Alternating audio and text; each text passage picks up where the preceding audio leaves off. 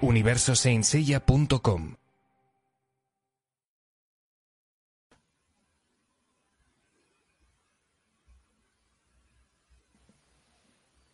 Muy buenas a todos y a todas, seáis bienvenidos y bienvenidas a una nueva edición de Universo Saint Seiya, vuestro programa favorito dedicado íntegramente a la mítica serie de los Caballeros del Zodíaco. Y hoy sí, en YouTube, se nos ve las caras, estamos aquí con vosotros para tratar los mejores momentos de Los Camas parte 2. Habíamos pensado hacerlo de manera tradicional, mostrando las imágenes, ya sabéis, pero, bueno, como estos son programas de pajas mentales, ¿vale? Hashtag pajas mentales en el universo Saint Seiya, pues siempre que llegan estos programas donde nos vamos a reír un rato y vamos a ver cosas estrambóticas, pues nos gusta que se nos vea la cara y experimentamos cosas nuevas para futuro. Así que nada, voy a presentar a los contertulios que están conmigo Hoy, que ya estáis viendo la pantalla, tenemos al que está a los mandos de esta nave espacial, que nosotros que, bueno, a, este, a, los mandos de este barco volador, Salvador Márquez Arenal, Wind Warrior, ¿qué tal? Hola, El ¿qué barco tal? volador, tío, por favor. Claro, claro, los mandos del barco volador, nunca mejor dicho. ¿Qué tal, Sanseyeros y Sanseyeros? Pues nada, aquí estamos dispuestos a, a, a, ver qué pasa, ¿no? Dejarnos llevar, como tú dices, Carlos. Eh, pues nada, a, a ver qué, qué nos depara. Por lo menos salimos guapos, ¿eh? Sí, hombre, eso siempre. Yo nunca salgo feo, salvo en el 99% de las ocasiones. Bueno, y aquí abajo, que no se le ve la cara, pero no sé si estará, porque debería de estar, es eh, el administrador de senseiya.com.es, Cancer Saint, Juan. ¿estás estoy ahí? por aquí, llegando, me pillaste justo. Ah, vale, vale, vale. Pero ya estoy por aquí. ¿Que tienes en la boca el qué? Ay, una cosa que te gusta a ti mucho. ¿Sabes bueno. qué? Chocolate. Chocolate, ay, tonto. Bueno, ay, nos están preguntando en el chat, eh, no me digan que siguen, que siguen esperando la tercera temporada. Bueno, nosotros la esperanza nunca la perdemos, pero el programa de hoy, el programa de hoy no va sobre, no va sobre eso. Y bueno, saludamos a la gente que se está conectando, que es Rafael Emilio, que es el primero, que lo habéis visto aquí, a José Villegas, a Pollux, que está en el chat, a Yacos 105, Ivancho, eh, tenemos por aquí al Pato Soviético también, y bueno, más amigos que se van a ir conectando porque a última hora hemos tenido que cambiar el enlace. Y bueno, vamos a hablar del, del, oh, mira Juan, ya te veo la cara. Vamos a hablar de los canvas. Y hicimos un programa hace tiempo sobre esos primeros momentos y creo que llegamos, Salva, hasta el barco volador, ¿no? Barco volador. Sí, bueno, llegamos hasta el reto, hasta el reto de, de, Hades. No sé si os acordáis ese momento en que atacan las fuerzas del santuario, el castillo que tenía en Italia Alon o Hades en este caso, ¿no? Y, y, que terminaba pues con muerte, con la triste muerte del, del, segundo de los de los dos gemelos, ¿no? Y había muerto el patriarca Seiji, muere Hakurei haciéndose pasar por, por su hermano en ese contraataque quitan los bloqueos, pero bueno, al final caen en una trampa de Adex y, bueno, hay muchas muertes, eh, Doko parece que ha muerto, termina la cosa ahí, ¿no? Algunos de los discípulos de Aldebaran también, eh, en fin, Temma termina hecho polvo y termina con Hades, o Alon en este caso, pues ascendiendo a los cielos, nunca mejor dicho, hacia su Los Canvas y lanzándole el reto al santuario, ¿no? De que si quieren, pues, eh, detenerle, van a tener que ir a buscarle, ¿no? Y eso sería como el primer final o el primer arco argumental que sería el combate eh, en la Tierra, ¿no? Y pues ya veremos mm. lo, que, lo que sucede. Sí, bueno, que ya son cosas que no vimos en la animación. Y todo lo que vamos a tratar hoy creo que tampoco se ha visto en, en las animaciones de los canvas.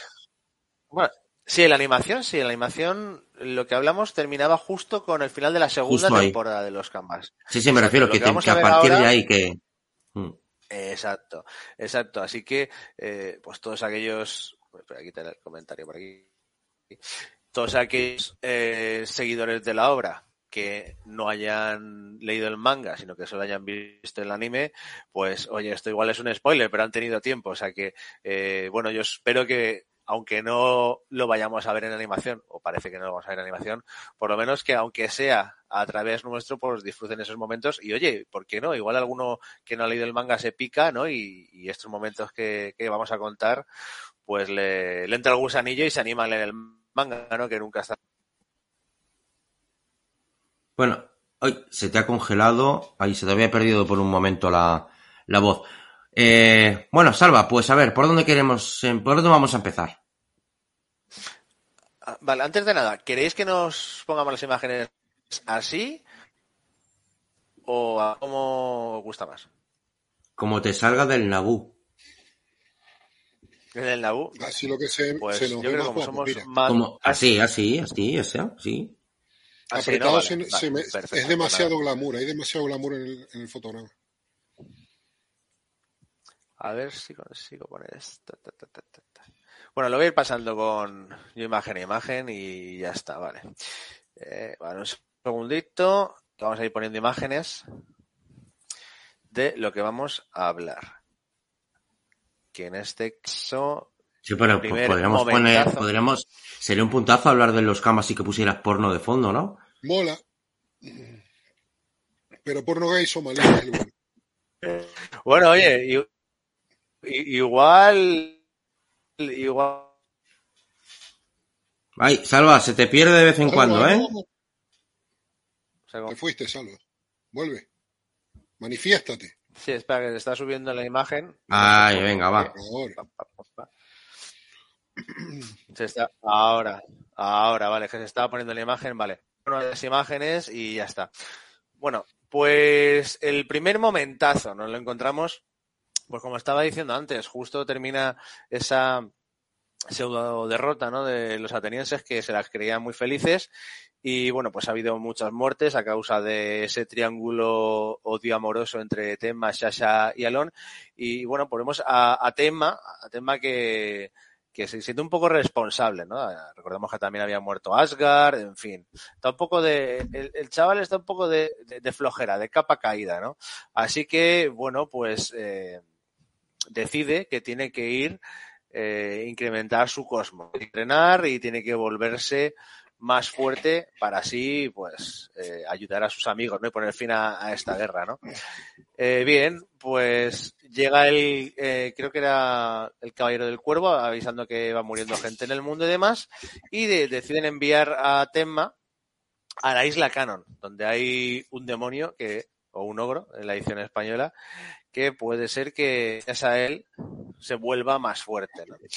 Así que, bueno, además vemos un momento súper bizarro donde se nos presenta combatiendo contra otros caballeros, entre ellos eh, eh, Perseo, ¿no? Que, le- que se come su escudo literalmente, ¿no? O sea, es una, una bizarrada total. Y, y bueno, pues Tema va, para allá a ver qué, qué pasa, ¿no? Y bueno, pues desde el primer momento se ve con este pseudo demonio que lo quiere eliminar y que eh, básicamente a la fuerza, pues tiene que, que Temma luchar por la vida o la muerte, ¿no? Hacen un entrenamiento en un volcán, ¿vale? Eh, Con todo en llamas, ponen incluso en peligro el pueblo que está al lado, y al fin y al cabo consiguen, eh, bueno, este es Deuteros, ¿vale? El, el- el gemelo, entre comillas, malvado de, de Géminis, que está allí recluido, está ahí encerrado en plan retiro, no sabemos qué. Y, y, bueno, le hace un entrenamiento para que aprenda a dominar el poder de Cosmos, ¿no? Un poco así tipo entrenamiento Jedi, pero a lo bruto, ¿no? O sea, mira, métete dentro del volcán y como no consigas tener un nivel de precisión cósmica lo suficientemente potente que te envuelva el cosmos alrededor de tu cuerpo y no te quemes, pues vas a morir abrasado. Ah, o vives o mueres, ¿no? Es, es un poquito eh, ese lema. Y bueno, pues al final vemos que Tema sí que lo consigue. Y em, a Deuteros se le aparece el espíritu de Asmita, Asmita de Virgo, y, y como que lo quiere re- reclutar para la causa, ¿no? Así decirlo. Sí, que paradójicamente No sé se llevan bien. a vosotros este, este momento. Este... Sí, se llevan bien, me refiero a Asmita, El, sí, sí, demonio que- y el, Sí, el- que y el sí. Sí, es un poco el, el, el homenaje a, bueno, a la isla Canon, homenaje a Canon, ya lo sabemos, y luego la aparición de, de Defteros es como si fuera un, no llega a ser un demonio, pero sí tiene un conflicto porque dice que es el único capaz de parar, si no me equivoco, a, a, los temblores de la, de la isla. ¿No? ¿Es así? Incluso hay veces que tiembla y es el que la hace detener él con su propio cosmos. ¿O estoy un poco equivocado en ese tema? Sí, sí, sí, porque es como que mm, eh, si no va a arrasarla el poblado, que, que como que le mete prisa, ¿no? Y ponerle una situación límite, un poco así a lo Dragon Ball, en plan que o, o, o vives o mueres. O sea, para hacerte más fuerte tienes que verte envuelto en situaciones que realmente corras peligro, ¿no? Y, y, y bueno, pues o te haces más fuerte o aquí termina el chavalote. Uh -huh. No sé Eso es muy sencillero, tío. Eso es muy sencillero. Sí, pero muy extremista, ¿eh? Y lo que llama la atención es eso, que es muy extremista y porque en principio no sabes quién es. Ahora todo el mundo sabe quién es este hombre, pero es que nadie sabíamos quién era. Y nadie sabíamos que iba a ser el santo de Géminis en aquella época. Esto hubiera sido muy chulo verlo a, animado. Me lo animado porque cuando sí. coge a Time lo tira y lo tira a la lava directamente, ¿no? Y sí. que quiere una especie de cosmos, una especie de barrera protectora. Eh, eso está muy guapo, ¿no? Cuando aparece él, que aquí aparece la imagen, ¿no? Aquí tenemos sangre fresca, eh, acojonando, tío, es que es que es muy guapo. Hoy un, una, una, escena también donde aparece que la, la, isla tiembla y salta el Defteros diciéndole, está como... ¿sabes? O... Tiene un tío que demuestra tener Está como dentro de una cueva, que además, te digo, la, la, primera imagen que vemos de él es eso, de varios caballeros que van a buscarle y se, se los come, por así decirlo, ¿no? se los come con patatas. Y es curioso. Come con la armadura y todo, Me ¿eh? recuerdo un poquito, salvando las distancias, al, al episodio. Sí, sí, sí. Sale al. Os recuerda al episodio G, ¿no? A, a el primer capítulo del episodio G, donde tenemos a, a Ioria que se mete ahí en el reactor y que sin la armadura eh, no resistiría a un humano y demás, ¿no? Que, que, pues que, eso, que son capaces de crear una especie de aura invisible cósmica que les protege en este caso de la lava, de la radiación o de cualquier otro, otro peligro, ¿no? Mm. Bueno, ¿alguna cosita más de este? A... El siguiente. Venga. Siguiente. A veces se te escucha entre... Escúchame, se te escucha entrecortado, Salva, y a veces se te congela la imagen, ¿eh? Que lo sepas. Sí, es que está aquí. Y el wifi va un poco para allá para acá. Pero bueno. Eh, vale, vamos a pasar al siguiente. Si os parece. En este caso es.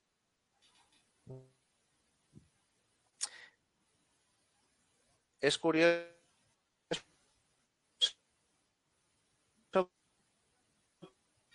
Tío, estás en modo Scatman total, ¿eh? Salva, no se, no se te oye. ¿Qué vas, tío? ¿Te estás yendo? Desde ¿Estás por wifi o algo?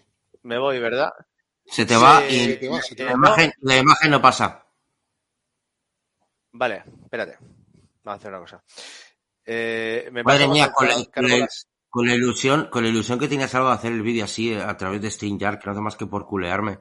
Sí, es que normalmente, no, a ver, me han puesto el internet esta semana, ¿vale? Que está de mudanza y, y demás, pero bueno, en teoría, en teoría me iba bien. Siempre las imágenes cargan rápido, pero bueno, vamos. Ultrahumanidad dice, Ultrahumanidad dice, transmitir con vídeo consume muchos megas ya, pero es que por ejemplo sí. Salva tiene su propio programa, la crónica del arcano, y le va todo bien.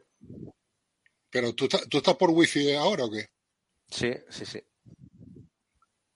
Eso no, estoy por el internet lo estoy pasando por la red por la red eléctrica. Red eléctrica. Con PLC.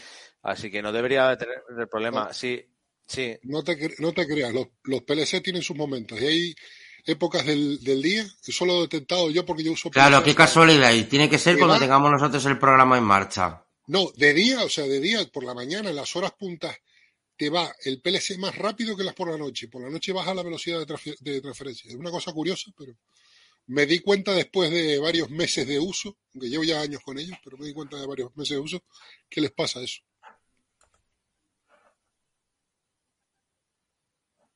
Bueno, aquí vamos a ver un arco bastante querido por todos, ¿vale? Eh, que oh. es el, eh, el, arco de Sinigrado, de Bluegrad y, y y luego de la Atlántida, ¿vale? Eh, en esos eh, a Degel de Acuario y a... No sé si en el opening o en el ending eh, no sé si os acordáis, salían en algunas de las imágenes, o no sé si llegaron a salir o, lo hicieron en fanart o algo de ellos. Entonces, aquí tenemos un arco bastante interesante. Eh, bueno, pues tenemos que a los Canvas está ahí en el cielo y claro, los atenienses dicen, vale, ¿cómo cojones vamos a...? Atenea le quiere pedir ayuda a, Poseidón, ¿vale? En este caso hay un par de misiones en paralelo que una es restaurar un barco antiguo de Atenea, un arca antiguo de Atenea que se mate el Olimpo y la otra es recoger el oricalco del cual eh, el, o el cual Poseidón domina y con ese oricalco, ese poder de Poseidón, pues reactivar el barco y poder viajar hasta el cielo, ¿no? Recordemos que las armaduras se hacían con oricalco, polvo de estrellas y gammanium, ¿no? Entonces como que le dan a ese oricalco del cual atribuyen el conocimiento o el control a Poseidón, pues la capacidad de como dar vida a las cosas, ¿no? En este caso serían las armaduras y en el caso preciso de este arco de los Canvas sería el barco volador, ¿no? Entonces. ¿Por qué? Pero pues hay que explicar un poco el por qué. Hay que explicar. Salva. Hay que explicar un poco el, el porqué del oricalco, por qué y el por qué es y por qué es Poseidón el, el que tiene el control, porque bueno, según el, los gran, la historia de las grandes guerras santas, en el hipermito Poseidón es el que crea las primeras armaduras que se llaman escamas con las que conquistan la tierra, ¿vale? Son los primeros guerreros que portan armaduras y las hace con oricalco y un material llamado gammanium. Entonces, Atenea lo que hace es copiar lo que, lo que hace Poseidón, Oricalco, Gammanion y añade polvo de estrellas. De ahí que las estrellas, de ahí que las armaduras, en cierta manera, estén relacionadas con, con las constelaciones, ¿no? Se fijó, igual que Poseidón, se fijó en animales mitológicos del mar, eh, Atenea en, en el círculo de, de las constelaciones de la bóveda celeste. Pero, ¿por qué se le atribuye, vuelvo a repetir, el gran conocedor a Poseidón del Oricalco? Porque fue el que creó, en origen, las, las primeras armaduras tal y como las conocemos ahora.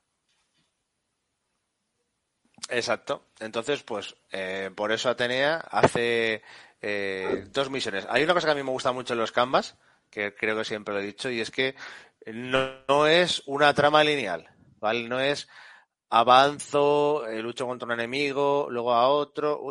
Uy, de aquí todo el mundo. Bueno, mientras vuelven a entrar, sigo yo explicándolo.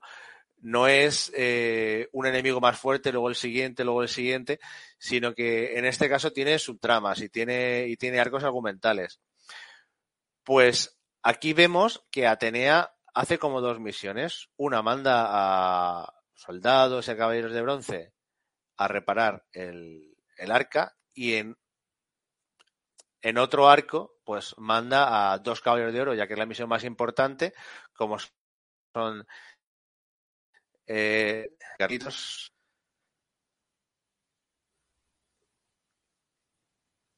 ¿Me oyes? Sí, ahora sí. Yo no os he echado, ¿eh? Yo no os he echado.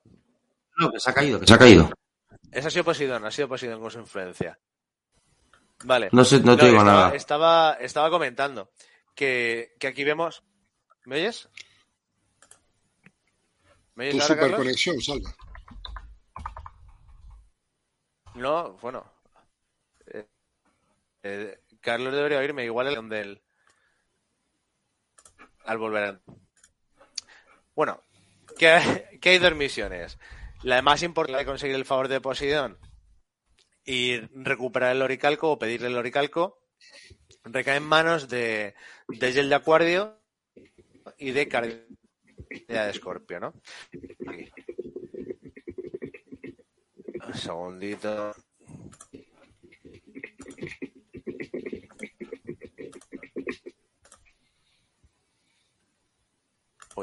pues nosotros a Carlos sí que lo vimos. Sí, yo oigo a Salva perfectamente. Seguramente es la, oyes, Carlos, ahora? la configuración.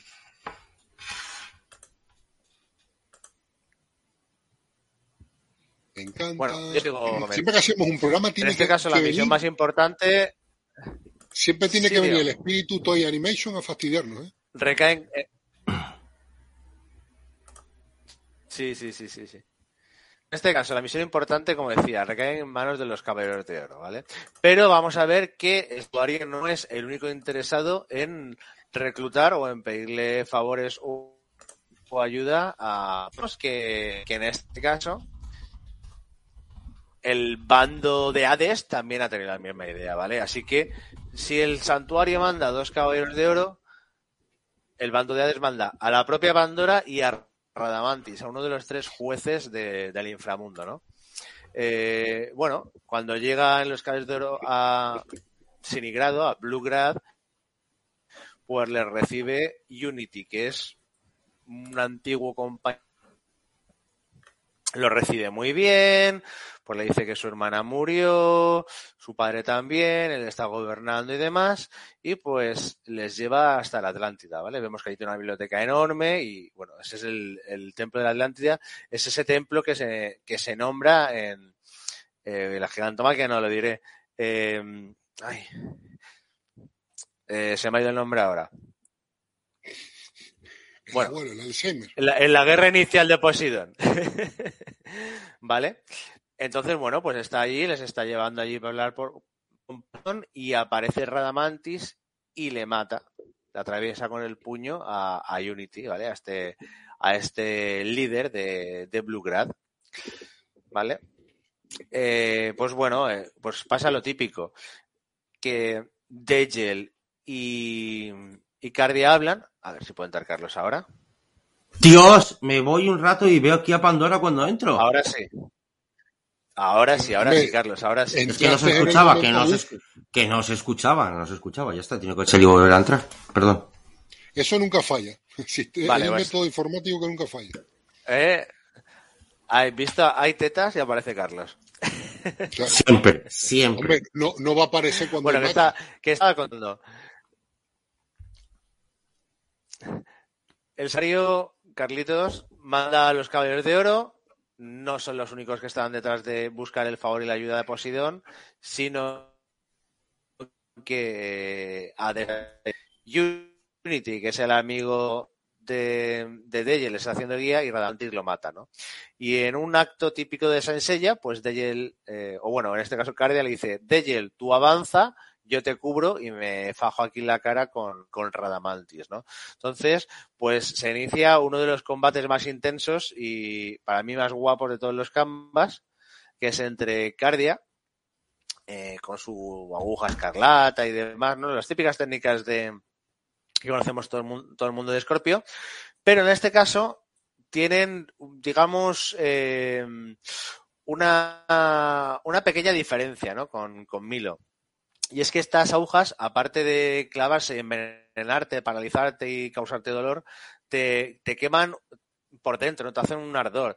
Y es que, o sea, aquí se nos cuenta, aunque luego se desarrolló un poquito más, al cardia de niño tenía un problema del corazón, ¿vale? Casualidad se llama cardia, ¿vale? Y, y come manzanas. Tenía un pro- problema de corazón y pues se iba, se iba a morir.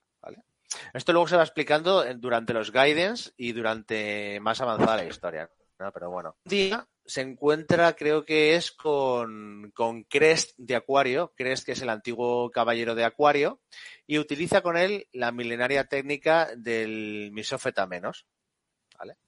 Que, digamos, le, le hace que el corazón, pues, se le, se le enrede, ¿no? Ralentice. Eh, pero claro, mm, sigue. Exacto, sigue, pues, eh, en cualquier momento la va a parar, ¿no? Y él, pues, quiere morir como un guerrero. Entonces, eh, si eleva demasiado, claro, mm, puede morir, ¿no? Entonces, se enfrenta quizá el caballero de oro más agresivo, que es Cardia, al cual no teme la muerte y ataca como un poseso. Además, hay una escena en la que vemos que está todo torturando a Frog de la raza la información de dónde está pero eh, súper sádico el jodido. Eh, vemos un, un, uso de la, de la aguja escarlata un poco distinto y se está enfrentando a, quizá al Kioto al, al cabecilla de Hades eh, o al juez como lo queramos llamar más agresivo de todos que es Radamantis que aquí es, es brutal. Y algo de, de los canvas eh, cobra todavía más relevancia, ¿no? Son dos de los más agresivos. Y al final Radamantis, en cierto modo, eh, con el uso de sus técnicas, eh, le está venciendo, ¿no? O sea, más poderoso. Pero nuevamente vemos a Caballeros de Oro que consiguen vencer combates no por medio de la fuerza, como, como ya sucedió con Sion y con, y con Minos, sino que le vence con la astucia, ¿no? Y es que después de lanzarle a Saúl a pagarlo y que, bueno, pues nada, Mantis está ahí jodido el hombre, pero lo está resistiendo, no le importa que, que el dolor, eh, pues le dice, te voy a dar el, la aguja escarlata Antares, que es el golpe final del escorpión en el corazón, no sé qué, ¿no? Y le hacéis la técnica y Radamantis, buah, ya está. Ya sé lo que vas a hacer, ¿no? Ya he visto la técnica, lo típico. Y claro, se protege, se protege, pero Caridad le dice, no, Antares no tiene, eh, es la estrella más brillante, lo tiene el corazón del escorpión, pero no es en el, corazón del humano, ¿no? El corazón del escorpión está aquí, hace con la otra flasca, le mete así el dedo y le mete a Antares en el estómago, ¿no? Que es donde realmente correspondería la constelación. Y, y bueno, pues aparentemente Cardia ya se ha vaciado, o sea, ha ardido por dentro y ha muerto ahí. Y Radamantis, por su parte, mmm, prende, eh, muere por dentro, por así decirlo, ¿no? Y, y es un, Pero no muere. un, un doble key, por, por, así decirlo, como pasara con el con, eh, no, Radamantis no muere. Radamantis es tan, es tan, poderoso que llega a sobrevivir. Pero bueno, aparentemente hecho, es, tan, es paradójico. De, ya sí, sí, vamos, pero es tan paradójico que no esto lo vamos a ver más adelante. Porque Esta, es para una paradoja porque al final Radamantis, gracias a la intervención de Cardia, gracias a, a este doble KO, Radamantis se hace más poderoso. Sí, porque eh, por lo que recibe se después. también con sangre divina. Entonces, mm. eh, exacto. Luego, bueno, ya lo desarrollaremos cuando lleguemos a esa parte en los programas, pero veremos más adelante una armadura divina, por así decirlo, o una versión 2.0 de la armadura de, del Wyvern, ¿no? Y con Radamantis soportando eh, ese dolor y esa sangre. Así que, bueno, este combate está muy bien, está muy bien. Eh, y claro, igual que hablamos de este combate, también destacaría la coge. A ver, un segundito. Que hagamos el cambio. Sí, Yo destacaría no, también la No rompa la conexión. Que, eh, a los cambios que tú quieres. No, no, ahora llevamos unos minutos que está yendo bastante bien, así que de tal. Eh, bueno, bien. está yendo bien, bastante vale. bien. ¿no? Está yendo Continuamos bien. con este arco de Atlantis. Está yendo bien, está yendo bien. Vale. Tampoco nos vengamos arriba, tienes razón. Tampoco te vengas arriba. vale. Lo que está. eh, continuando con este arco, también es un momento destacable, ¿vale? Y bastante impactante, aunque, aunque bastante bizarro, ¿vale? Ya ya vamos a hablar de un momento de esos que decimos, hostia, esto ya está chulo, pero Siori que te ha fumado, ¿no? ¿Qué está pasando ahí? Vale, así se ve. Exacto, exacto. Y es que, bueno, habíamos de Gel continuando en busca de Poseidón y con que Pandora, que se la había adentro por poder de Poseidón, y sorpresa. Aquí vemos a Unity, a su amigo que en teoría había matado a Radamantis, que no está muerto. Pero no solo no está muerto, sino que además, fijaros quién es. El caballero del dragón o el marino del dragón de los mares. O sea, por fin vemos al dragón de los mares en Saint Seiya. Y no es otro que un personaje de Bluegrad el mejor amigo de, de Degel, ¿vale? Que y no además es muy curioso porque en este caso no, no es canon, no, no es canon. Canon era un impostor. Eh, como veis aquí, ¿Veis que tiene como una especie de coral o... Sí, es un coral. Un coral, un coral. Tiene un poder de regeneración. ¿Vale? El poder de Dragón de los mares, exacto, es crear un coral que es regenerativo. Así que, aunque eh, Radamantis le haya metido el puño, pues él con ese coral, digamos que se regenera las heridas, ¿no? ¿Y qué más? Esa es solo la primera parte bizarra, porque aquí vemos una especie de enfrentamiento entre los dos. Y es que en este caso no tenemos avatar de Poseidón. Tenemos, o avatar masculino de Poseidón, tenemos avatar femenino de Poseidón, ¿vale? Una Posidonia, que no sería otra sino que Serafina, la hermana, la hermana desaparecida, la hermana perdida de, del dragón de los mares, pues se ha convertido en el avatar de Poseidón. Un segundito voy a poner las imágenes, tengo que cerrar aquí. Ahora tengo la otra carpeta. Y lo pasamos. Seguimos con las imágenes. Y aquí vamos a ver a una versión femenina de la armadura de Poseidón, que algo que, no sé si os acordáis, en ese momento fue bastante cuestionado o bastante eh, criticado, por lo menos. Tuvo mucha controversia, ¿no? En plan, Buah, ya está Shiori, haciendo una mujer Poseidón, cómo se nota que es mujer. No me acuerdo que hubo, hubo mucha controversia. Se, se van a mostrar las imágenes. Resulta que, bueno, pues que Serafina, la hermana de, de Unity, pues había contraído una, una enfermedad y pues eh, se iba a morir, ¿vale? Se estaba muriendo. Y pues eh, Unity la, digamos que la ata al poder de Poseidón para poder mantenerla con vida. Pero claro, tiene el poder. Entonces, eh, pues se, se, desata, se desata. Además vemos un momento súper bizarro también y es que eh, Unity utiliza una estatua, una estatua de Poseidón gigantesca a modo de avatar eh, viviente, ¿no? O, o, a modo de... Como en la película de... Eh, la película de CGI, que vemos ahí el, el Sagazor, pues algo parecido, mm. aquí vemos con, eh, con una estatua de Poseidón, ¿no? Al, al final, pues bueno, Unity consigue, eh, bueno, ponerse de parte de, de ent, entra en razón, pero claro, el poder de Poseidón que está en Serafina está desatado, ¿no? Entonces Degel tiene que utilizar el, ataúd de hielo para eh, congelar a Serafina, ¿vale? De tener ese poder de Poseidón, que no siga creando torbellinos ahí de agua y demás. ¿Y quién sobrevive? El capullo que lo había liado. Unity en este caso, que es el que, el que la ha liado parda, pues sobrevive. Y en su último, en su última voluntad, Degel le pide que lleve el oricalco al santuario. Con lo cual, conseguimos que Bluegrad, que es, digamos, eh, un reino vasallo del santuario en el norte que controla la entrada al templo de Poseidón, que controla el templo de la Atlántida, ¿no? que es como la capital del reino de Poseidón. Eh, están los guerreros azules. Cumple con su obligación, que es la de ayudar a Atenea. ¿no? De, exacto. Ayuda a contener a Poseidón, muy bien, y acude en la ayuda del santuario llevando el oricalco y cumpliendo la, finalizando él mismo la, la propia misión, ¿no? Que, que Salva, y una, una duda. Como, como, buen aliado, ¿no? Entonces, sí. ¿Por qué, ¿Por qué no se reencarna en un miembro de la familia solo? ¿Eso lo dicen en algún lado?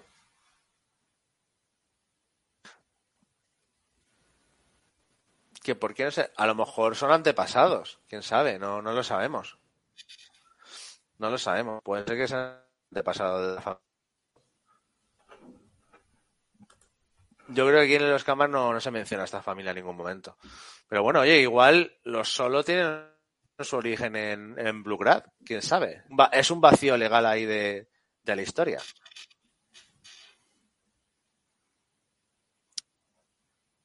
Bueno, vale. continuamos. Pasamos. Venga. Vamos allá.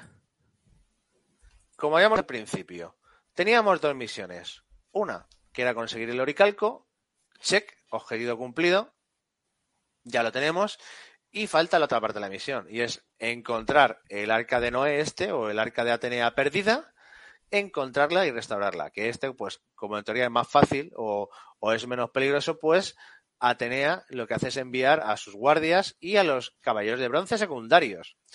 Que además aquí tiene su intrahistoria, ¿no? Y, es que los caballeros de secundario todos tienen nombres de personajes o de, o, sí, o, de personajes históricos relacionados con la aviación. Por ejemplo, Junkers del Lobo, eh, creo que era Douglas del Oso, Curtis de la Hidra, ¿no? Todos, todos tienen nombres relacionados con la aviación. Bueno, van a utilizar el, el, el barco volador, ¿no? Así que, pues bueno. Es un, es un, un pájaro. Es un avión. Es Superman. No. ¿Qué usas para volar? El barco volador. El barco, El barco volador. Venga, vamos todos. El barco volador. El barco volador. El barco volador. Carlos. No, yo lo tengo, mira. Ah, muy bien, muy bien. Vale. He de decir que secundarios, para mi gusto, Siori los dibuja espectacularmente. Vamos a ver si se puede ampliar esto un poquito. Ahí mejor. Vale. Vale, pues eh, aquí tenemos dos, dos o tres pequeños arcos, ¿vale? O tres pequeñas escenas con los caballeros de bronce, ¿vale? La primera que encuentran el barco, lo están restaurando, además eh, lo llevan todo controlado, no quieren que nadie se, se meta en su tarea, ¿no? Les mandan a Regulus, Regulus de Leo Escota, ¿vale? Que esto, bueno, habíamos dicho que la misión peligrosa o activa, que era la de ir a hablar con Posidón, la utilizan como embajadores de Yelicardia y esto le dejan los de bronce, pero, pero por si pasa algo, también el santuario envía a otro caballero de oro a protegerles, que en este caso es Regulus, que en teoría es sencilla y por eso le mandan a él, que es el más joven, eh, menos experto, por así decirlo, ¿vale? Entonces, pues bueno, que vaya este para allá y les, y, y les haga de niñera, ¿no? Es curioso porque aquí nos muestran que además eh, Regulus tiene mmm, o conoce a Yato, ¿vale? Son, son, amigos, ¿no? Es como un niño genio. Bien, pues como decía, entrena- entrena- los caballeros de juntos. tienen. Sí, cierto, cierto, sí, así es. Y bueno, pues tienen, los caballeros de tienen tres momentos, ¿vale? El primero es ese momento de encontrar el barco, repararlo y demás. Luego veremos cómo les atacan las fuerzas de, de, de Hades, en este caso de, de Iacos. Y eh, tienen por una parte que defender el barco de las fuerzas de Iacos.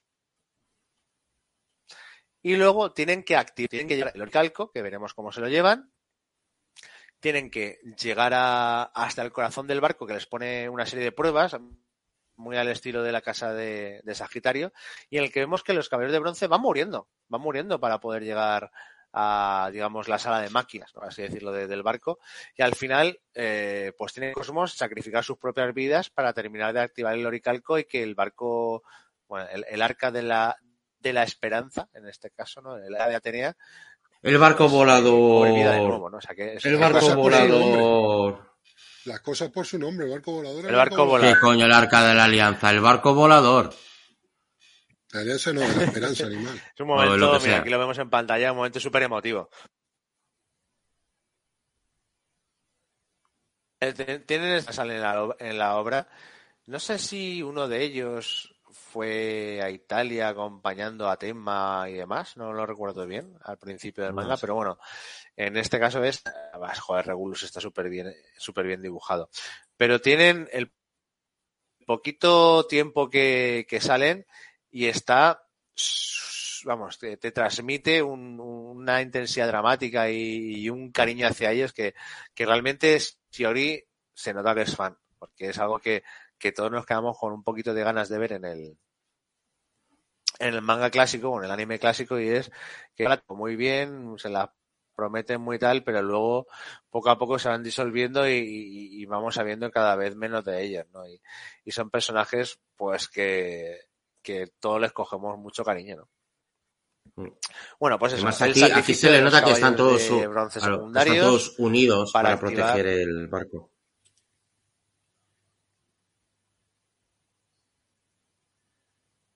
Exacto, exacto.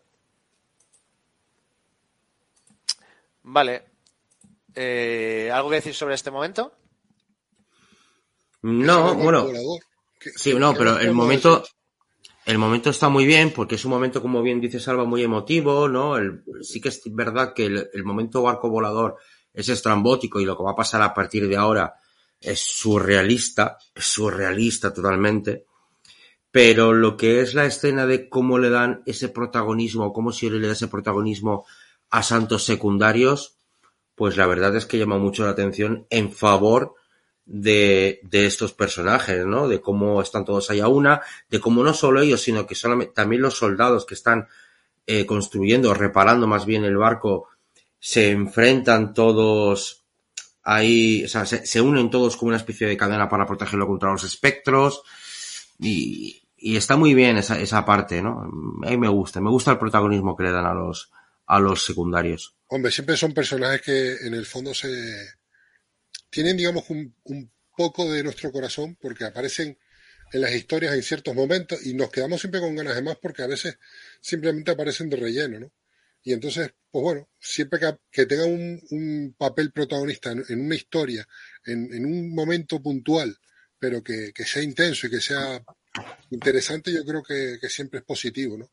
Y, y más pues como, cómo suceden aquí los hechos, ¿no? Que tú los ves, pues eso, ves unidad, ves firmeza, ves lealtad, no sé, esos valores que siempre han formado parte de Saint Seiya y que son pues la esencia de esta, de esta franquicia.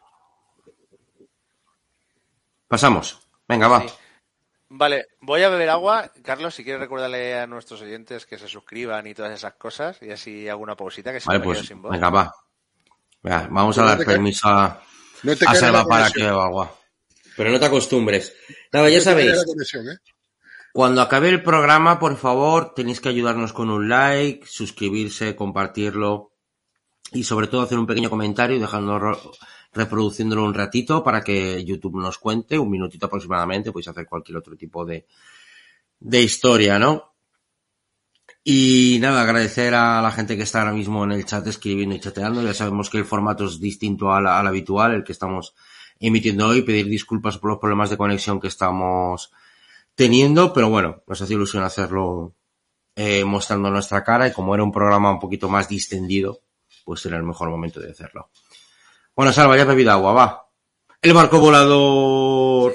el barco volador. Venga, estoy aprovechando para, mm para poner comentarios aprovechando que ahora parece que tocamos madera. Que no, sí, es cuando pones las imágenes, Salva. Cuando se te corta es cuando pones las imágenes. Sí. Vale, pues vamos, vamos así, venga. A ver, a ver si sigue fluido. Vale, seguimos con esta parte, pero ahora nos vamos a ir. Muy fluido. Mira, mira, mira, se ha quedado Salva con la boca abierta. Mira, mira, mira la imagen congelada. Super fluido. Va super fluido. Mm, tan fluido que te quedaste con la cara lechosa. cabrones. no, pero si eres tú el que no, haces que vaya. No te cortes, tío, y habla. te quedas ahí. No, y ahora se queda callado para fingir que está, que está Decía. Congelado. está congelado, mire. Eh. decía que. Salva, venga, va, dale. en este arco, pero ahora trasladamos la opción a. ¿SMB? Sí, se te, se te corta. Pero bueno, trasladamos la acción a otro frente, ¿vale? Mientras. Bien, no, sí, no, depende. ¿Ahora? Sí, sí, sí. Ah, vale, cabrones. Decirme algo. Vale. Bueno, que eso, que trasladamos la acción a otro frente.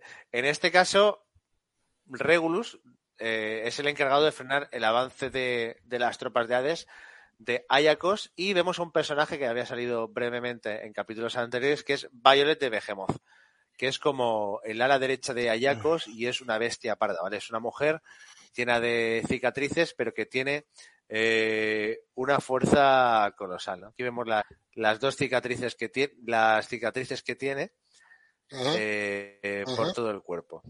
Sí, dos concretamente, veo yo.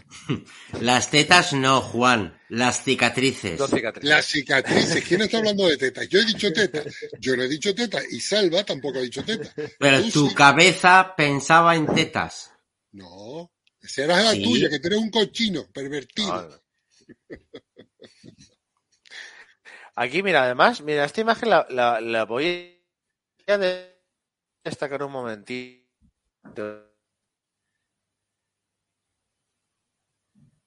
Uy.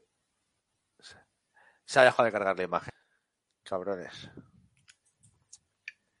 A ver. Mm, Yo tú ¿La, la habéis llegado a ver el que os he puesto? Mm, La que sale de espaldas y con un fondo, una especie de pirámide. Mira. Vale, se va a ver la imagen ahora otra vez. Y. Mira. Esta viñeta. ¿Veis el ratón en la. eh, otra- No vemos nada. No, solo vemos el logotipo. Ahora, Ahora. sí vemos la viñeta. Vale. ¿Qué personaje tienes una dice no conexión podía ser de otra barco forma? volador. ¿Quién está ahí ¿Qué tienes detrás? tú? ¿Lo distinguís? ¿Tú qué tienes? Venga, Tú gente tienes una chat. conexión un barco volador. ¿De de dónde? No sé, tío. Aquí detrás. Viñeta. Sí, en la viñeta del medio, de la izquierda, al medio. Vemos a dos personajes. Sí, coño, es que se ve el ratón. Sí, sí, sí. A ver, a ver, a ver. ¿Qué?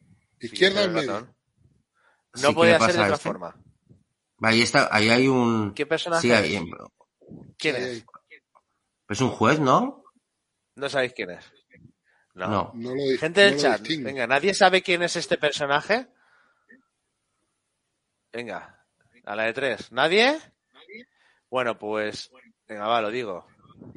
Este personaje es Tokusa de Hanuman, o sea, el hermano de Yuzuriha, que habíamos visto en el Gaiden de Yuzuriha como eh, Sion lo- acababa con él.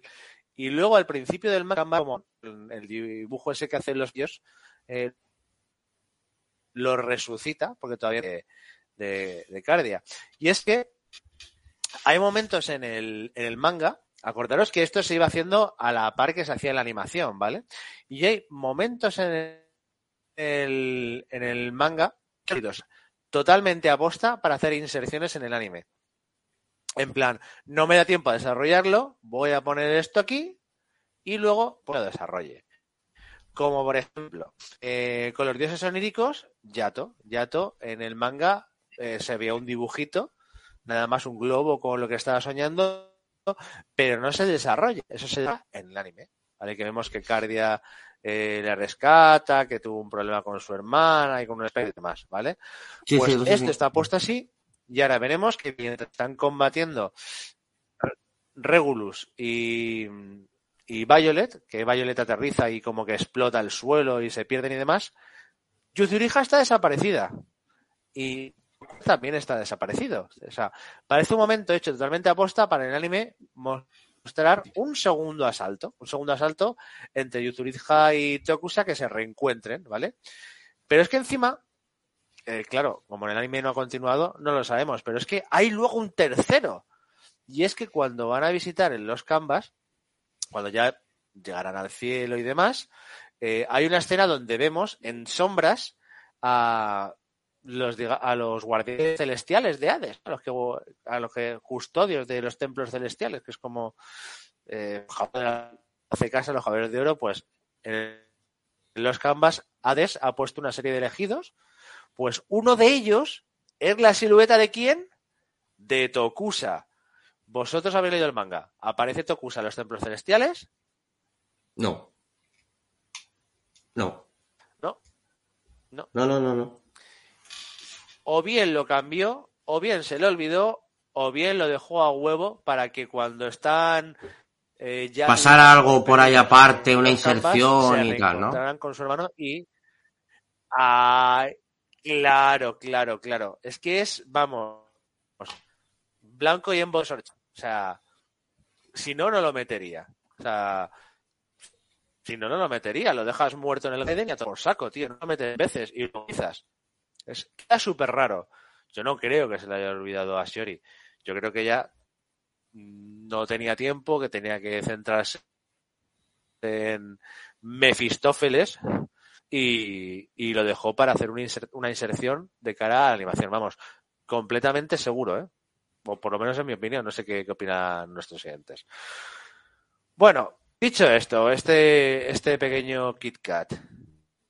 Combate entre Regulus, el más joven de los caballeros de oro, el cual ni siquiera ya te toma en serio, contra la bestia parda de Violet de Megemoth, ¿vale? Es una mujer espectro, es bajita y demás, pero tiene una tremenda fuerza física. Y este combate en el manga se, se llama algo así como el choque de las dos bestias, ¿no? Eh, vemos que nada, ni entre varios caballeros pueden con ella, ella puede llegar, puede llegar a aterrizar o puede esperar a que, a que el barco aterrice, ¿no? O sea, sus enemigos no. Ella coge, eh, es que es muy cachondo porque Ayakos la coge y la lanza de Ayak de cabeza, pues coge y la lanza contra su enemigo desde el barco. O sea, está volando y la lanza y aterriza y revienta el suelo. Eh, en fin, y de las hostias que le mete, pero no pasa nada porque ella lo resiste todo, ¿no? ¿Qué pasa aquí? vemos que Regulus, siendo un niño, dos cosas. Una es capaz de igualar la fuerza física de ella, cosa que es sorprendente porque vemos que ni, cinco caballeros de bronce podían sujetarla. Eh, oh, sí que puede. Oh, y además, cinco caballeros de bronce. Hombre, tampoco te rías. Estás hablando de, fuerza física, ¿eh? no de fuerza cósmica. Entre cinco no la pueden ni, ni ¿vale? Y aquí, pues, espérate, voy a, poner esta imagen que le gusta a Juan. Y, aquí vemos el secreto del caballero de Leo, o, la habilidad del caballero de, Leo. ¿Por qué le llaman el niño genio? Y es que Regulus mm, tiene como el Sharingan, ¿vale? Vosotros habéis visto Naruto, no sé si alguno de nuestros seguidores eh, ha leído el manga o el anime de Naruto, lo ha visto. Bueno, pues Regulus es una especie de Uchiha, ¿vale? Es una especie de Sasuke Uchiha, pero sin ser emo. Tiene una especie de pupila que se le pone cuando está en modo tonto y es capaz de ver la técnica, mira, aquí vemos los ojos, se le ponen los ojos de gato, no sé, o de, o de león, o de lo que sea eso, y es capaz de analizar la técnica del rival al milímetro, lo que le permite estudiarla aprenderla y copiarla. Es un ninja copión, Regulus de Leo. ¿Vale? En este caso, pues eh, Violet tenía una técnica que a través de su sombra te paralizaba o seguimos con Naruto, pero aquí vemos a Regulus Uchiha que es capaz de ver eh, en qué consiste realmente la técnica de Violet y utilizarla en su contra. ¿Qué os parece el niño genio? ¿Será que ha visto Naruto antes y ya sabe de qué va la técnica.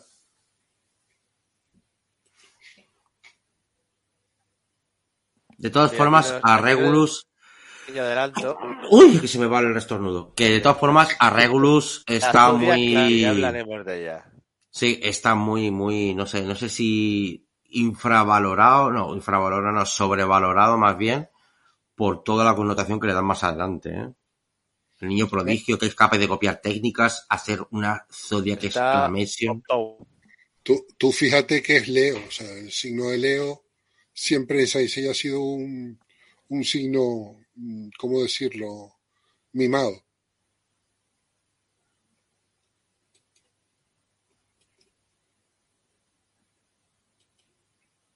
Además es que es que es como Sasuke Uchiha, o sea, ha muerto el padre, bueno, en este caso el padre, suponemos que la madre también había muerto, eh, es uno, eh, copia las técnicas del rival, la psicoanaliza, ¿no? Eh, se enfrenta contra otra ninja que utiliza técnicas de las sombras, de Naruto, ¿no? O sea, que es un... Ahí, ahí yo creo que sí. Un cliché. meter ahora. espérate. Meter el arca de Noé, que vuele con, que llegue un barco Zord volador, que ahora veremos.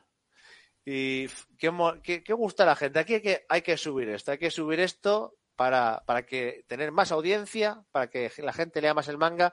¿Qué está gustando a la gente, Naruto? Pues voy a meter, venga, voy a meter a, a una copia de dos personajes de Naruto a ver si esto reflota un poquillo, ¿no? Que, que bueno, que encima luego veremos que, que Ayako tiene un nombre también que de algún que otro personaje de Naruto, pero bueno. En fin. En fin. Combate no espectacular, combate interesante en cuanto al método de las copias y demás, pero por ejemplo, comparas este combate con, con el enfrentamiento entre Cardi y Radamantis y... No tiene nada que ver. Y no tiene mucho que ver, ¿no? Es como... No. Además que, si os dais cuenta, es como un poco eliminatorias, ¿no? Cardi Radamantis gana Radamantis. Regulus Violet gana Regulus. ¿Quién llega a la final? Regulus Radamantis. Como los mundiales. Esto, es como los mundiales. El círculo. Claro, claro. Eh, es un... Está, está clarísimo. Bueno, ¿alguna cosita más? ¿Alguna cosita no, más? pasa. cambia, cambia, cambia, cambia, porque vamos tocando todo. Cambia todo porque vamos cambiando. dale, dale. ¿No? Pasa la cámara.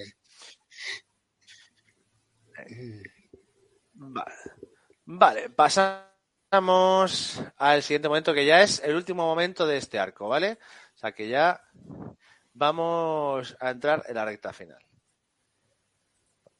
Un segundito que abra la ventana.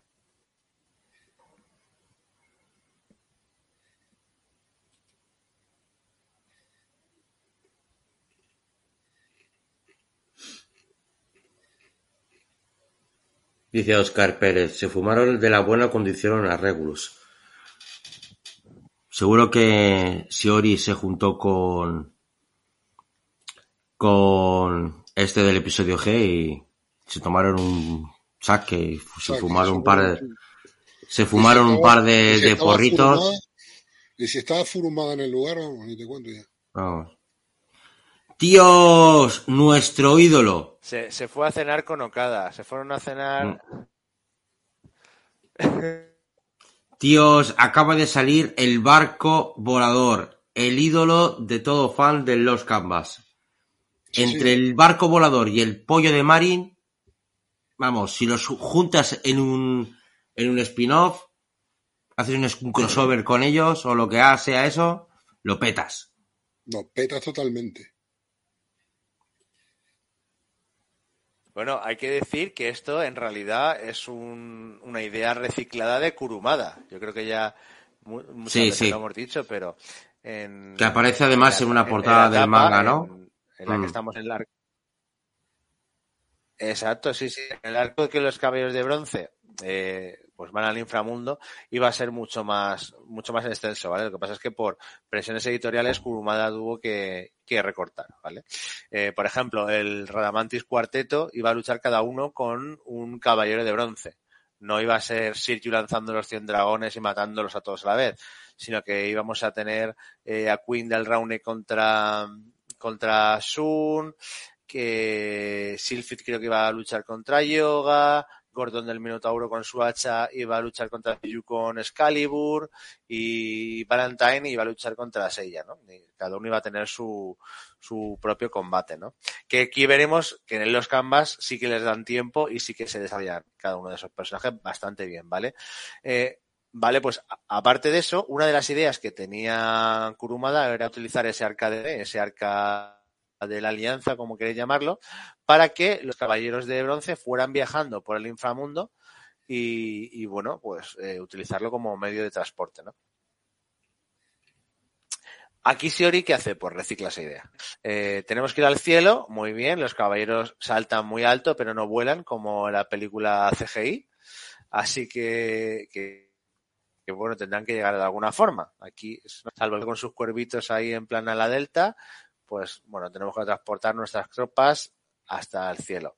¿Cómo lo hacemos? Como hemos dicho, con este barco especial mágico del Olimpo y el Oricalco y vamos para allá. Pero ¿qué pasa? que las fuerzas de Hades también tienen su propio barco, ¿vale? O sea, aquí tenemos el barco volador de Atenea o, el arca de Atenea. El ejército de Hades tiene el fans, que es el barco de, ¿vale? Barco pirata ah, cañonero ahí con, eh, pues, a ver si se puede ver. Aquí lo tenemos. Este es el garudazor visto de frente, ¿vale? Es como una especie de garuda en forma de barco con cañones y demás. Claro, em, ¿qué pasa? ¿Qué pasa aquí, no? ¿Qué pasa aquí? Pues que el barco de Ayacos dispara esqueletos, ¿vale? Dispara esqueletos. Mola, mola. Esqueletos no es que sean cabres de muertos, sino que Ayacos coge a sus propios soldados, a los guardias esqueletos, que son como los soldados rasos del inframundo, les prende fuego y los lanza como balas de cañón, ¿no? Y, los revienta.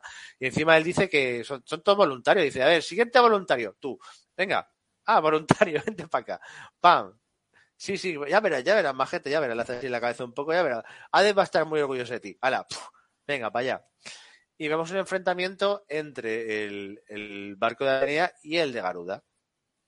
Al principio las tropas de Yacos, pues, o, el barco de Yacos, hace estragos, pero llega Sísifo, Sísifo de Sagitario, como líder, ¿no? Y hay un enfrentamiento bastante chulo entre los dos, ¿vale?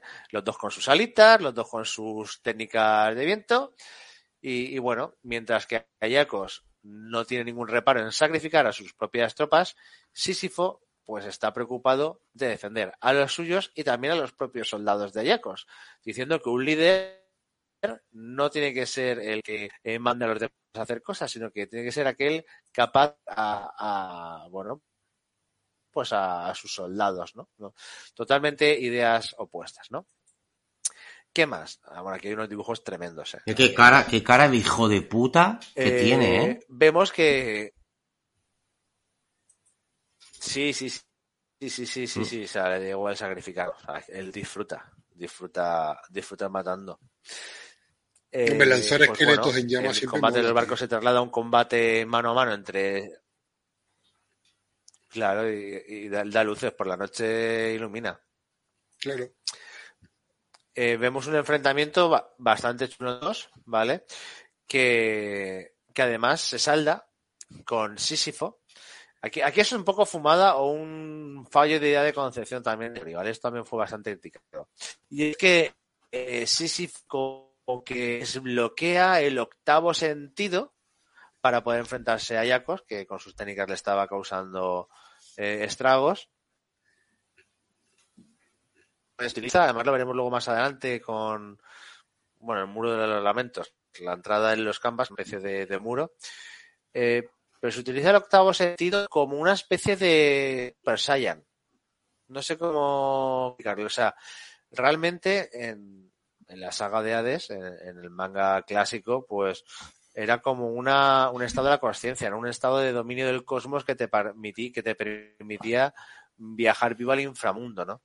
Aquí es como, guau, soy más poderoso, elevo mi cosmos a un nivel mayor y ya tengo el octavo sentido, ¿no? Y soy más fuerte.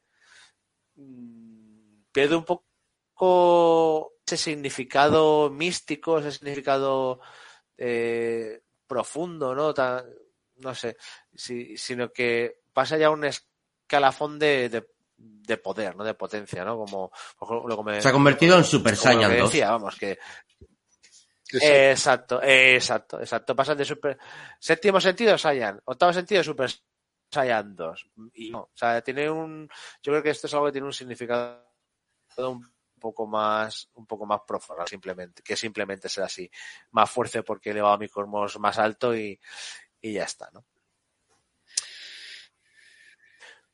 Otra cosa curiosa es que me tenía con la de la ONU, no sé, aquí es como su cetro ahí y demás, hubiera estado chulo verlo, que contando la bandera ahí con la hincha de Captain Subasa.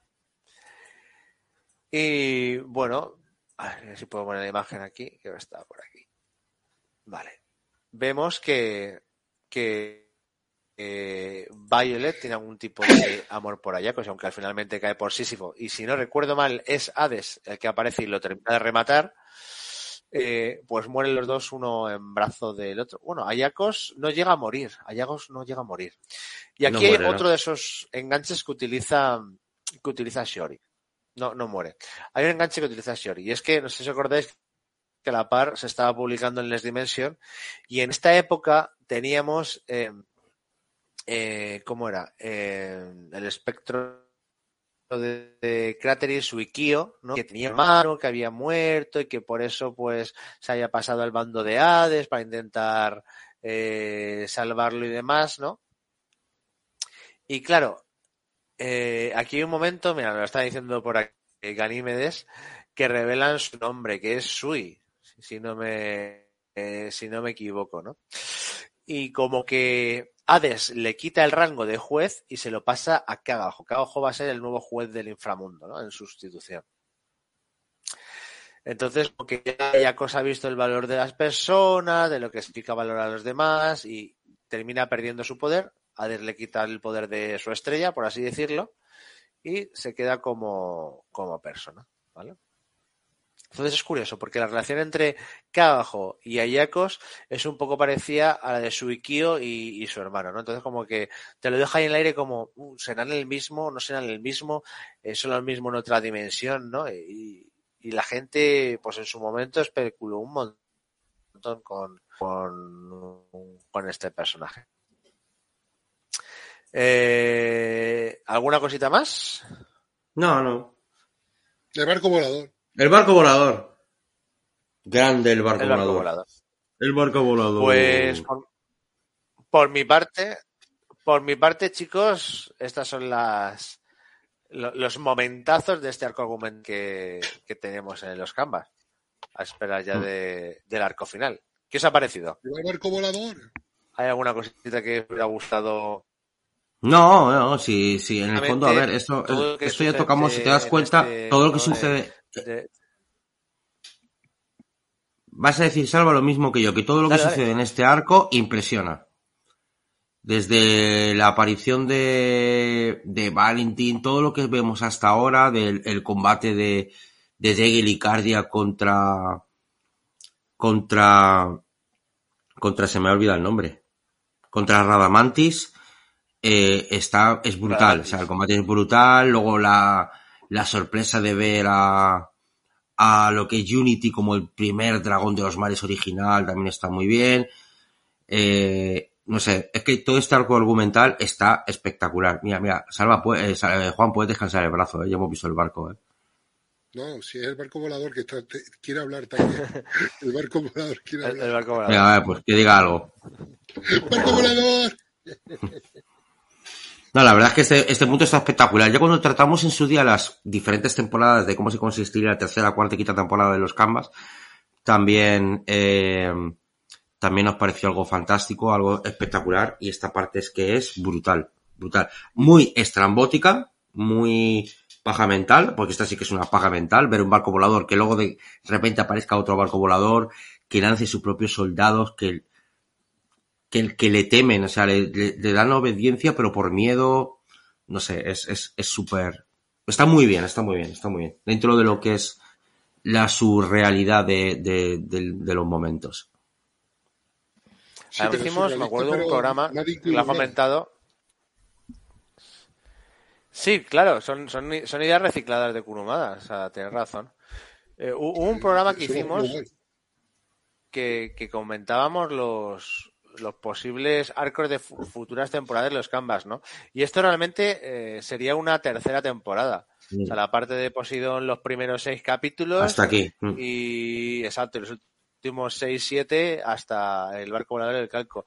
Y luego el, los Canvas, eh, Hades, eh, cielo, por así decirlo, en dos partes, parte uno y parte dos. O sea, es que cuadraba, a TMS le cuadraba la fórmula perfectamente, porque mm. la parte del cielo es bastante extensa y tiene su... su cinco temporadas hicimos. Cinco temporadas, sí. Cinco temporadas salía una animación perfecta. Y este sería el tercer, la tercera parte. Que, que como veis, pues, eh, no tiene tanta paja mental. Sí, tío. Sí, tío porque además... Como, como, de ver a Henry Cavill como Superman otra vez. Igual. Yo, no sé lo que tiene más posibilidades, ¿eh? si volver a ver a Henry Cavill de Superman o la tercera temporada de los Canvas. Yo creo que eso, eso es más posible, tío. ¿Qué más posible? Nada, cuando, cuando nos toque el euromillón nos presentamos en Japón y decimos, venga, va, toma, toma la pasta y corre. Yo digo que sí, nos, nos, hacemos un estudio de, de, animación y vamos, conseguimos los derechos y hacer los canvas, venga, vamos a rematarlo. Oye, podríamos hacer una porrita entre todos los fans, que todos los fans pongan ahí un euro. Un euro, un, un, un, crowdfunding, crowdfunding. Crowdfunding, crowdfunding para la tercera temporada de los Pero ya se hizo, ya se hizo, ¿eh? Se creó, se creó un proyecto de, de crowdfunding para, para recoger dinero, sí, sí, para, para, no me acuerdo exactamente cómo fue, cuál era, cuál era el objetivo final, pero sí era para la animación de la tercera temporada de los Canvas, ¿eh? Mira, una de las cosas que dice Oscar, me sorprende que César no está aquí, todos sabemos que le encantan los canvas. A César realmente no le disgustan los canvas. No le disgusta. A César lo que pasa es que ve muchas cosas estrambóticas como esta y luego que los santos de oro se parecen mucho a los de la saga clásica. Pero vamos, que...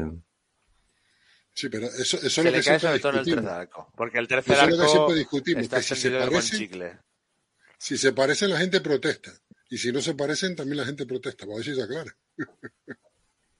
Sí, sí. La gente nunca se pone de acuerdo. No se pone de acuerdo. Si se parecen mucho, protestamos. Y si no se parecen nada, también protestamos.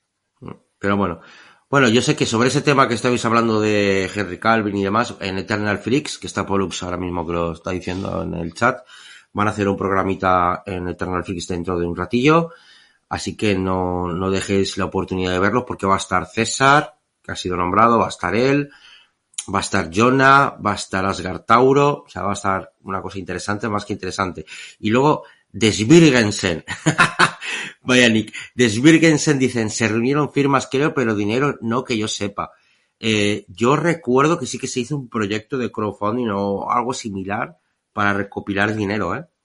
Para una posible animación. No llegó a nada, obviamente se quedó todo en agua de borrajas, pero sí que sí que se hizo así. Sí. Mira, Alex, de Dame tu fuerza Pegaso, también va a estar en el programa de Eternal Fix. No se lo pueden perder. Hmm. Bueno, queremos, ahora que tenemos aquí a Salva, que ha estado unos, unas semanas desconectado porque se ha cambiado de casa, ahora tiene casa nueva, de ahí los problemas de, de conexión, porque todavía se está adaptando a la situación. Eh, vamos a hacer más programitas dedicados a los canvas para más adelante. Este queríamos hacer una segunda parte homenaje a, a los mejores momentos, pero también hay cosas muy curiosas y que la gente desconoce sobre los Canvas por mucho que lo contemos, como por ejemplo quién es realmente el padre de Tenma, que es una cosa que sí que me gustaría entrar ahí. Y cosas súper... Y la madre. Y la madre de Tenma, ¿vale? También eh, cosas como la que has comentado hoy, que también se podrían un poco extrapolar, ¿no? La aparición del hermano de, de Yuzuriha, ¿no? En qué momentos aparece, las conexiones y demás. Eh, eso, eso sería, sería bueno para, para trasladarlo a, programas un poquito más específicos sobre, sobre los camas, porque a pesar del tiempo y de que la tercera temporada no va a llegar, los camas nunca, nunca no muere. No muere. Fue la, fue la última gran animación y yo creo que eso para muchos ha quedado con nuestros corazoncitos y, mm. y hará que los canvas tengan todavía al menos pegada en, los fans, ¿no? busquen material de los Canvas ya editado o de, lo que sea, ¿no? Yo creo que ahí, ahí seguiremos pegando los fans, siempre apoyando los Canvas, siempre que se pueda. Pues ya está, Salva, ¿no? Vamos a poner punto final al programa de hoy, ¿no? Ha sido un programa un poquito caótico, nos ha costado hacerlo, pero bueno, lo hemos conseguido. Pero es que si no sale raro el programa, no somos nosotros. Es verdad, tío. Si está Asgard, no, porque cuando está Asgard todo sale perfecto. Cuando está Asgard, que es el que lo controla así y tal, pero... Sí. Yo creo que Además, el venía eh, con la subida de imágenes. Sí, pero es que, por ejemplo, Salva, nos escuchas con retardo a, a Juan y a mí. Sí. Bueno, pero eso también es problema mío, ¿eh? Yo tengo un poco de retardo también, o sea que... no, no tiene solución. aparte de eso, aparte de eso, aparte de eso. Es la conexión, tío, se te nota que baja un poquito después. Bueno, chicos, pues nada, vamos a poner punto final al programa de esta semana. Agradecer a todos los que estáis aquí en el chat escuchándonos, los que nos vais a escuchar en diferido. Agradecer también a Salva y a, Juan el estar aquí, sobre todo a Salva, que se ha pegado una currada brutal para poder preparar el programa. A ese, este, no, aquí. A ese. Ese es el hombre, ese es el hombre. Ese es el hombre. Y... no le hagas así que yo estoy abajo. Y nada, eh, como digo, vamos a intentar hacer otros programas también homenajeando a los Camas, que lo merece. Siempre hablamos del Next Dimension que está a punto de ver la luz. Ya sabéis que abril, mayo estará aquí. Eh, también tenemos la película. Hay varios temas, hay varias cositas. La tercera temporada del, del Night of the Zodiac también va a ver la luz a final de, del año 2023 pero bueno, en los Canvas creo que también me. ¿Qué vas a decir los Canvas, Carlos? ¿Qué vas a decir la tercera temporada de los Canvas, Carlos? Y el episodio, no, no, no. Y el episodio G también, que también está ahí y lo tratamos poco, pero también deberíamos de tratarlo. Vamos a aprovechar, por ejemplo, la, la presencia de Salva, que, que ya está disponible para, para esos temas. Así que nada, chicos, mira, pon el enlace de nuestro amigo Pollux aquí en el chat. Sí, aprovecha, Pollux, pon el enlace ahí. ¿Vale? Este es el enlace donde podéis acceder al programa hablando sobre la declave o, lo que esté pasando en DC. Van a, analizarlo ahora en un ratito. Y si no ponéis en YouTube Eternal Freak, Eternal Freaks, ahí debería de, salir. Y mira, la gente está pidiendo el episodio G. Es que hay que, hay que volver a, ese tipo de fumadas. Nada, chicos, eh, a ver, ¿qué, qué hechis para Si quieren episodios G, toma episodios G. ¿Pero tú lo has leído o lo tienes ahí? Es un tema que no hemos hablado mucho en el canal, ¿eh? No, el, qué? No, me refiero que el, el, el Tenkei Gen se, referirá, que es, ¿no? Yo creo que se refiere a eso. No hemos hablado mucho en el canal del, del Tenkei Gen, hablamos en su Bueno, hay, hay, hay, un, hay una... Dos, hay una noticia que es la que, la que le dijo Kurumada a, Carlos de Dam, y es que sí que tiene intención de, de hacer algún tipo de enfrentamiento con, bueno, que hay un encuentro con Zeus y demás, pero eso no significa que vaya a ese final, sino que pasen por ahí, que no lo descarta, eso sí que está hecho y sí que se podría extrapolar. Temáticas sensacionalistas que al fandom le gusta, tenemos un montón. Así que bueno, pero como esos temas también yo sé que a Salva le molan, me gustaría ya a Juan también y a los demás, pues eso sí que deberíamos de tratarlo cuando estemos todos. Bueno, ¿algo que decir, algo que aportar? Sí, que la armadura, la armadura de la película live action es una, de Pegasus es una verdadera maravilla. Empieza, por M, ¿no? bueno, ya veremos. ya, se vieron fotos con, el, con la máscara quitada, que había gente que decía que no soportaba las máscaras. Pero hay una teoría, hay una teoría que es la que se dice que esa no es la armadura definitiva. Es como una armadura de transición que se le da para que luego aparezca la armadura definitiva que se ve en la imagen con el Pegaso extendiendo las alas y demás, que esa sí que será la armadura definitiva. Esta que hemos visto no. Pues Esta que hemos visto no. Mal le vale, porque es fea como un dolor de. es como, es como, es como una teoría, es como una armadura equivalente a la de los caballeros negros que aparecen que se supone que están atacando la mansión. Pues se supone que es una armadura de esas de transición o de entrenamiento esperando la armadura definitiva. O, la, de los, caballeros de acero. Los caballeros de acero. Sí, sí, sí, un tipo de ese, tipo de eso, sí, sí, muy bien, Juan. tipo de esa armadura. Es la teoría. O de guardia, o de guardia, de. más nos vale, ¿no? nos vale. ¿eh? Mm. Porque esa armadura es penosa. Pues esa es la teoría que, está, que estamos barajando todos. Ya veremos a ver si, si eso es así. ¿No te van a enseñar la definitiva ahora? Deberían. Mm, a mí sí, y a ti también. Ya, ya bueno, ya la ha visto. Pero eso nosotros en privado. Exacto. Salva ya la ha visto porque tiene un poder telepático. Salvapedia. Bueno, chicos, que estamos pajeando mucho. Venga, va. Ponemos punto final al programa de esta semana. Muchísimas gracias a todos. Y nos vemos la semana que viene en una nueva edición de Universo Sensei. Ah, por cierto, el sábado tenemos programa en Twitch para hablar del Salón del Manga de Barcelona con nuestro amigo Julián Orbeño, que se me olvidaba. En YouTube no, en Twitch. En Twitch, en Twitch. Ya lo anunciaremos en las redes sociales. Universo Sensei, allí donde estéis. Repite, repite, es el, el sábado, dijiste. Sábado por la noche a las 23 horas en Twitch. A ver si me puedo sumar. En el Pero todos canal los que están aquí tienen que asistir, ¿eh? ¿En qué? Salva, perdona. En, en el canal innombrable, ese que no se puede decir en YouTube, que si no el algoritmo... oh. Twitch. En Twitch. Twitch, Twitch, Twitch, Twitch, Twitch. Bueno, chicos. Salva, corta esto que se nos va, que ya me he bebido, mira, me he bebido una botella, que esto es. Ala. ¿Esto qué es? Crema de café y me la he bebido ¿no? entera. Yo me la he bebido entera. Si fuera, Yo- yo si fuera Jägermeister estaría dándola así. Mira, yo el programa que, hice- que hicimos con, yo, yo- yo no tenía, con no tenía Rubén. nada, no tenía nada. con, con Polo, ese programa, eh, probé la técnica vuestra de beber un poco mientras hacía el programa y me juré que no lo repetía porque a mitad del programa yo tenía un sueño y me estaba quedando dormido, ¿sabes? Buah, nosotros hemos sacado guidance de los camas épicamente Gaiden Gaiden del Cid de no de Cid de Sí, del Cid. Capricornio eh. Carlos Sillor con una botella de Jägermeister y de y de José Cuervo o sea empezar el programa bien y terminar el programa cayéndonos y hay vídeo o sea eh, no lo busquéis no lo busquéis insensatos no lo busquéis que nos lo censuran bueno va ponemos Bueno, va, al final, ¿no, ya está. Carlos? Muy bien. venga Venga, un abrazo a todos adiós y chao. Gracias.